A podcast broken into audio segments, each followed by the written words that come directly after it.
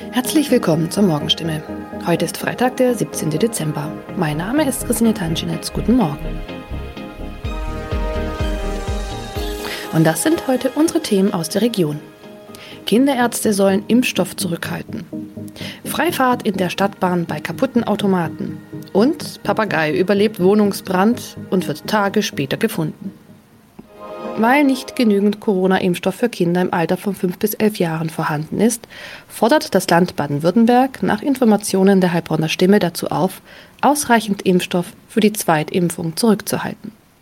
Von der Bundesebene wurde uns mitgeteilt, dass auch die Lieferung des Impfstoffs für Kinder im Alter zwischen 5 und 11 Jahren voraussichtlich nicht in der erwarteten Menge lieferbar sein wird, heißt es in einem Schreiben vom Sozialministerium, das am Donnerstag landesweit an die mobilen Impfteams, die Stadt- und Landkreise sowie an die Kinderärzte per Mail verschickt worden ist. Das Schreiben liegt unserer Redaktion vor. Baden-Württemberg wurde vom Bund zuletzt zugesagt, bis zum Jahresende rund 300.000 Dosen des Kinderimpfstoffes zu erhalten. Diese Zusage kann nun offenbar nicht eingehalten werden. Sollten vom Bund anderslautende Informationen kommen, werde das Sozialministerium diese umgehend an die impfenden Akteure weitergeben und die Verteilung anpassen. Mehr dazu lesen Sie heute auf stimme.de. Seit 1. November hat der Stadtbahnbetreiber Albtal Verkehrsgesellschaft AVG die Fahrscheinautomaten in den Stadtbahnen stillgelegt. Sie sind noch da, funktionieren aber nicht. Da alle Haltestellen nun mit stationären Automaten ausgestattet werden, seien die Automaten in den Zügen nicht mehr nötig, erklärt die AVG die Gründe. Die Geräte sollen nun Zug um Zug in den 229 Stadtbahnen ausgebaut werden. Nur damit fällt auch die Alternative weg, wenn ein Automat an einer Haltestelle defekt ist. Was gilt dann? Manchmal sind Haltestellen einige Kilometer entfernt. Soll ein Kunde, der vielleicht wichtige Termine hat, so einen Umweg auf sich nehmen, wenn ein Automat an einem Haltepunkt defekt ist? Oder gilt eine Kulanzregel und er darf dennoch in die Bahn einsteigen? AVG-Sprecher Michael Kraut stellt für das Gebiet des Karlsruher Verkehrsverbunds klar, Dort dürfen Fahrgäste bei einem defekten Automaten an der Haltestelle einsteigen. Sie sollten den Defekt entweder dem Stadtbahnfahrer oder gegebenenfalls dem Prüfpersonal in der Bahn melden. In dem Fall werde kein erhöhtes Beförderungsentgelt verhängt. Man könne jederzeit prüfen, ob eine Störung an einem bestimmten Automaten vorlag. Auch im Heilbronner Hohenloher Haller Verkehrsverbund gilt diese Kulanzregel. Mehr dazu lesen Sie auf stimme.de. Am vergangenen Samstag kam es in Neckargartach zu einem Wohnungsbrand, bei dem ein Mann und ein Papagei verletzt wurden. Ein zweiter Papagei blieb unverletzt. Später stellte sich heraus, dass sogar ein dritter Papagei in der Wohnung sein müsste. Wenige Tage nach einem Hausbrand in Heilbronn haben Feuerwehrleute einen überlebenden Papagei aus einer betroffenen Wohnung gerettet. Ein aus der Wohnung geretteter Papagei wurde zudem vorsorglich einer Tierklinik übergeben. Der andere Vogel blieb am Samstag unverletzt. Doch damit war das Papageienproblem noch nicht gelöst. Denn am vergangenen Dienstag habe sich der verletzte Bewohner bei der Polizei gemeldet und mitgeteilt, einer seiner insgesamt drei Papageien müsste sich eigentlich noch in der Wohnung befinden. Tatsächlich entdeckten die Einsatzkräfte nach langer Suche den Vogel. Später konnten sie das Tier wohlbehalten an den Besitzer übergeben, wie es heißt. Soweit die Nachrichten aus der Region. Übrigens, die Corona-Fallzahlen in Stadt und Landkreis Heilbronn bleiben auf hohem Niveau, sind in den letzten Tagen aber deutlich zurückgegangen. Bleibt das so, wird am Sonntag die Ausgangssperre für ungeimpfte aufgehoben. Ob das eintrifft, erfahren Sie auf jeden Fall aktuell auf stimme.de. Haben Sie Kritik, Fragen oder Anregungen zu unserem Podcast? Dann schicken Sie einfach eine E-Mail an podcast.stimme.de. Weiter geht es hier mit Nachrichten aus Deutschland und der Welt mit unseren Kollegen und Kolleginnen aus Berlin. Ich verabschiede mich für diese Woche. Wir hören uns im neuen Jahr wieder und ich wünsche Ihnen eine besinnliche Weihnachtszeit und einen guten Rutsch. Vielen Dank und schönen guten Morgen. Ich bin Maja Däne und das sind heute unsere Themen aus Deutschland und der Welt. Urlaub mit Impfpass. Pünktlich zur Sommerreisesaison startet heute das digitale EU-Impfzertifikat. Lockerung der Reisebestimmungen. Trotz der Ausbreitung der Delta-Variante hebt die Bundesregierung die Reisewarnung für Corona-Risikogebiete auf. Und Abzug aus Afghanistan.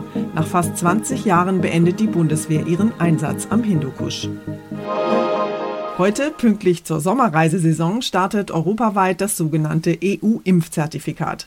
Mit dem digitalen Nachweis soll im Urlaub vieles einfacher werden, zum Beispiel das Einchecken am Flughafen oder im Hotel. Ganz einheitlich ist das Ganze allerdings nicht. Die genauen Regelungen bestimmt nämlich jedes EU-Land selbst. Alle 27 EU-Länder sind mittlerweile an die notwendige gemeinsame Technik angeschlossen. Das heißt, ein in Deutschland ausgestellter Nachweis über eine Impfung, einen aktuellen Test oder eine überstandene Corona-Infektion kann überall in der EU über einen QR-Code ausgelesen werden. Jedes Mitgliedsland entscheidet aber selbst, welche Erleichterungen es für Inhaber des Zertifikats gewährt und je nach Infektionslage können in einem Land auch wieder Beschränkungen eingeführt werden, auch für vollständig Geimpfte. Wer also Urlaubspläne hat, sollte sich am besten kurz vor Abflug Ausflug nochmal über die Corona-Lage im jeweiligen Land informieren. Aus Brüssel, Sarah Geiserde. Der neue digitale EU-Impfausweis ist also da und hier bei uns in Deutschland können sich ja schon seit ein paar Wochen alle, die gegen Corona geimpft sind, das Zertifikat aufs Handy holen. Wie genau das funktioniert und was der digitale Impfausweis wirklich bringt, das weiß meine Kollegin Michelle Gradell. Die hat das Zertifikat nämlich schon. Michelle, wo bekomme ich denn den digitalen Nachweis über die Corona-Impfung und wie kriege ich den dann auf mein Smartphone? Alle, die vollständig geimpft sind, können mit dem klassischen gelben Impfausweis aus Papier ins Impfzentrum, zum Arzt oder, so wie ich, in die Apotheke gehen. Einfach Personalausweis noch mitnehmen und dann bekommt man ein persönliches Corona-Impfzertifikat ausgedruckt mit dem QR-Code drauf. Den erkennt dann das Smartphone, scannt ihn ein und so landet der Code dann in der App. Aber der gute alte Impfausweis aus Papier bleibt natürlich weiterhin gültig. Du hast es ja schon gesagt, der digitale Impfpass landet in einer App. Welche App brauche ich denn dafür?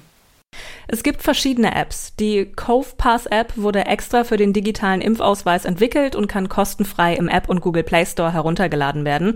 Viele haben aber bestimmt auch schon die Corona Warn App auf dem Smartphone. Die wurde jetzt aktualisiert und da kann die Impfung jetzt auch eingetragen werden. Und nicht nur das, auch Testergebnisse können da gespeichert werden oder der Nachweis über eine überstandene Corona-Erkrankung. Und wie sieht's da eigentlich mit Datenschutz aus? Welche Daten werden denn da von mir gespeichert? Es müssen bestimmte Daten angegeben und gespeichert werden, schon allein damit der Nachweis nicht übertragen, geklaut oder kopiert werden kann. Das heißt, der Name, das Geburtsdatum, der Impfstoff und auch das Impfdatum sind gespeichert. Deswegen zur Sicherheit immer noch den Personalausweis dabei haben, um im Zweifelsfall zeigen zu können, dass es wirklich der eigene Impfausweis ist. Aber die Daten werden nicht grundsätzlich weitergegeben. Auch das Smartphone braucht keine Internetverbindung, damit der QR-Code funktioniert. Alles Wichtige zum neuen digitalen Impfpass. Dankeschön, Michelle. Die Ausbreitung der Delta-Variante in Europa trübt ja derzeit so ein bisschen die Urlaubsstimmung vieler Reisender. Und die Unsicherheit darüber, welche Länder wirklich sichere Reiseziele sind, wächst. Trotzdem lockert die Bundesregierung jetzt die Reisebestimmungen. Ab heute rät sie nicht mehr grundsätzlich von touristischen Reisen ins Ausland ab, und auch die Reisewarnung für Länder, die als Corona-Risikogebiete eingestuft sind, wird aufgehoben. Darunter sind zum Beispiel die gesamte Türkei und Urlaubsgebiete in Spanien und Kroatien. Die Reisewarnung wird für alle Risikogebiete mit einer 7-Tage-Inzidenz über 50 Neuinfektionen aufgehoben. Betroffen davon sind 80 Länder weltweit.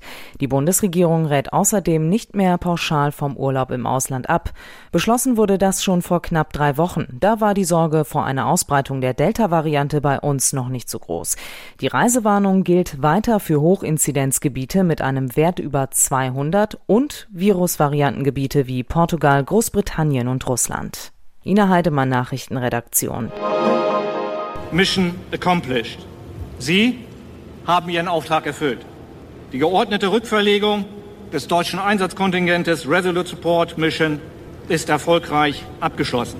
Mission accomplished. Das hat Brigadegeneral Ansgar Meyer, der letzte Kommandeur der deutschen Soldaten in Afghanistan, gestern also verkündet. Und das war ja tatsächlich wirklich ein historischer Moment, denn nach fast 20 Jahren ist damit der verlustreichste und der teuerste Auslandseinsatz in der Geschichte der Bundeswehr abgeschlossen. Afghanistan soll aber auch nach dem Abzug der internationalen Truppen nicht alleine gelassen werden, das verspricht Verteidigungsministerin Kramp-Karrenbauer. Die letzten deutschen Soldaten, insgesamt 264 Frauen und Männer, sind aus Afghanistan zurück und wurden gestern auf dem Flieger Horst Wunstorf in Niedersachsen empfangen. Wegen Corona gab es keinen großen Empfang, sondern nur ein kurzes militärisches Zeremoniell zum Ende dieses Einsatzes, der 20 Jahre gedauert hat. Ein historisches Kapitel geht zu Ende, sagt Verteidigungsministerin Kramp-Karrenbauer. Ein Einsatz, der die Bundeswehr gefordert und geprägt habe, bei dem Menschen ihr Leben verloren hätten. 59 Bundeswehrsoldaten kamen in Afghanistan ums Leben. Wie es nach dem Abzug der ausländischen Truppen für Afghanistan weitergeht, ist mehr als ungewiss. Die Taliban haben bereits Teile des Landes neu erobert. Manja Borchert, Berlin. Und wir gucken noch kurz auf die Europameisterschaft. Die ist für das deutsche Team ja gelaufen. Joachim Löw ist als Bundestrainer in Rente und die deutschen Spieler sind im Urlaub. Aber die Fußball-Europameisterschaft geht natürlich auch ohne Deutschland weiter. Morgen stehen die ersten beiden Viertelfinalspiele auf dem Programm. Und Fußball Deutschland diskutiert schon mal darüber, was sich alles dringend ändern muss bei der Nationalmannschaft. Sportlich hat der neue Bundestrainer Hansi Flick einen einfachen Start. Seine ersten drei Gegner heißen Liechtenstein, Armenien und Island. Der Rest wird allerdings ziemlich kompliziert für Flick. Sein Chef, DFB-Direktor Bierhoff, hat ihm gestern die Aufgabe gestellt, bis zur WM Ende kommenden Jahres eine Mannschaft aufzubauen, die um den Titel mitspielt und die Fans zurückgewinnt. Gleichzeitig soll er aber auch Nachwuchsspieler mit einbauen. Das ist mehr als ambitioniert. Flick kommt in diesem Zusammenhang seine ruhige, gelassene Art zugute. Er denkt Schritt für Schritt, eins nach dem anderen, wohl die beste Art mit diesen Ansprüchen umzugehen. Uli Reitinger, Sportredaktion. In unserem Tipp des Tages geht es heute um diverse gesetzliche Änderungen, die zum 1. Juli in Kraft treten. Alles neu macht nicht nur der Mai, sondern auch der Juli. Ab heute treten nämlich verschiedene Neuregelungen in Kraft. Wer ein altes Handy hat, kommt damit zum Beispiel künftig nicht mehr mobil ins Internet und außerdem werden bestimmte Online-Bestellungen ab sofort deutlich teurer. Mein Kollege Jan-Henner Reitze hat sich mal durch die diversen Änderungen durchgewühlt und bringt uns auf den neuesten Stand. Wer immer noch mit einem Uralt-Handy unterwegs ist, der wird demnächst wahrscheinlich ziemlich alt aussehen. Die Telekom und Vodafone schalten nämlich ihre 3G-Netze ab. Was bedeutet das denn für die Kunden? Wer noch ein altes Handy hat, das nur 3G kann oder einen ganz alten Vertrag, der kann mobil nicht mehr ins Internet. Telefonieren oder SMS schreiben wird weiterhin funktionieren. Betroffen sind davon aber nur ganz wenige Kunden, sagt zumindest Vodafone, wo zuletzt noch 2,5 Prozent des mobilen Datenverkehrs über 3G abliefen. Und noch eine schlechte Nachricht gibt es für Verbraucher, zumindest für diejenigen, die zum Beispiel Billigmode in China bestellen. Da wird nämlich ab sofort eine Einfuhrumsatzsteuer fällig. Was heißt das denn konkret? Bisher waren Billigprodukte aus dem Nicht-EU-Ausland nochmal besonders günstig. Bis 22 Euro gab es eine Freigrenze bei der Steuer, die jetzt eben wegfällt. 19 Prozent mehr werden in der Regel fällig, etwa bei Büchern 7 Prozent, wie bei der Mehrwertsteuer also. Große Online-Plattformen wie Amazon wickeln diese Steuerfragen schon gleich beim Kauf mit ab. Wer woanders, also direkt beim Händler oder anderen Plattformen bestellt, dem kann es aber passieren, dass bei der Lieferung der Paketboote die die Steuer noch abkassieren will und dafür auch noch obendrauf eine Gebühr verlangt. Neue Regeln für Verbraucher ab heute. Dankeschön, Jan Henner. Und zum Schluss geht es hier bei uns um zwei Prinzen, eine Prinzessin und eine Königin. Das klingt so ein bisschen nach Märchen und es war einmal, ist es aber nicht. Zwei echte Prinzen, Harry und William, werden nämlich heute in London gemeinsam eine Statue enthüllen. Die Statue soll an ihre Mutter, Prinzessin Diana, erinnern, die heute 60 Jahre alt geworden wäre. Ob die beiden Prinzen, die ja so ein bisschen auf Kriegsfuß miteinander stehen, danach gemeinsam ein Bier trinken gehen, ist eher unwahrscheinlich. Aber einen Tag später, am Freitag, da gibt es schon das nächste royale Treffen. Die Königin von England empfängt nämlich die Königin von Deutschland, äh, also die Kanzlerin von Deutschland. Angela Merkel ist zu einer Privataudienz bei Königin Elisabeth II. eingeladen, und zwar im Schloss Windsor nahe London. Ob die Kanzlerin nach dem Tee bei der Queen noch schnell die Statue von Prinzessin Diana anschaut, ist nicht bekannt, aber nach der königlichen Privataudienz steht auf jeden Fall noch ein ganz bürgerlicher Besuch auf dem Programm, und zwar bei Premier Boris Johnson. Garantiert ganz ohne Hofknicks. Das war's von mir für heute. Ich bin Maja Däne und wünsche Ihnen einen guten Start in den Tag. Tschüss und bis morgen.